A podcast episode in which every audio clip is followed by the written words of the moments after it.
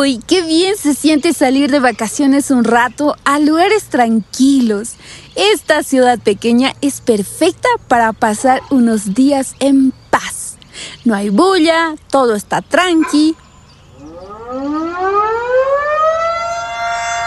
Peligro, peligro. Abandonen sus casas y busquen un lugar seguro antes de que sea tarde. ¡Ash! Otra vez hablé muy rápido. A ver, a ver, papito, no me molestes ya que he venido aquí a descansar y no a oír más anuncios de apocalipsis. Pero es que yo no les estoy hablando del apocalipsis, les estoy hablando de algo que está a punto de pasar en cualquier momento y todo el mundo me trata como si estuviera loco. ¿Y por qué crees que sea? A ver, tienes puesto un cartel hmm, con un medidor de alerta en rojo. Hmm, casi lo mismo que los que anuncian el fin del mundo. Caminas por todas las calles repartiendo panfletos con mensajes alarmistas y encima gritas, ¡Peligro! ¡Sálvese quien pueda!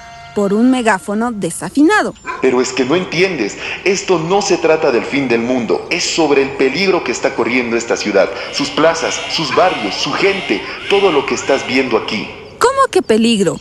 Pero si no hay nada de peligro, no hay playas ni mar cerca, el río está lo suficientemente lejos, estamos a buena temperatura, pero aquí casi no hay terremotos, o sea, es el lugar perfecto para estar de vacaciones.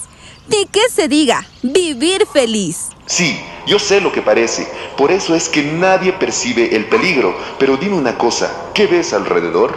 Hmm, pues ya te dije, plazas, parques, mucha gente.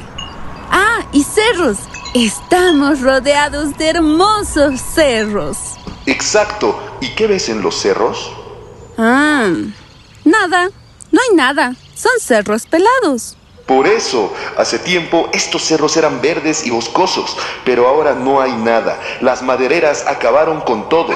Y ahora allá, lejos en el cielo, ¿qué es lo que ves? ¿Allá? Es una bandada de palomas. Mm, ah, no, es algo más grande. Mucha. ¿Acaso son halcones? Así es, son halcones, lejos de su hábitat que ya no existe. Nadie los recuerda, pero hace años eran muy difíciles de ver aves en este lado de los cerros. Y esos no son los únicos animales que vienen por aquí. Ahora escucha con mucha atención. ¿Qué oyes? Pues Escucho autos yendo y viniendo, bocinas, música, reggaetón, gente caminando y riendo. Ucha, ese ruido es el río, ¿verdad? Así es, el río está lejos, pero su caudal ha aumentado tanto en estos días de lluvia que algunas veces puede escucharse hasta aquí, sobre todo por las noches. Momento, entonces si los cerros han sido talados y la lluvia ha sido cada vez más intensa, entonces podríamos estar al borde de un deslizamiento. Exacto, nunca había pasado en este lugar porque teníamos bosques, pero ahora tenemos todas las condiciones para que ocurra. La cuestión es cuándo. Pero entonces no podemos estar alertando a la gente en las calles.